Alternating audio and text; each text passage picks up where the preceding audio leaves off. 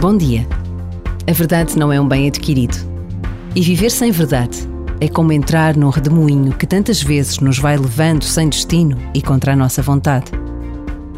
A verdade procura-se todos os dias, defende-se todos os dias, ensina-se e protege-se, como se de um tesouro se tratasse.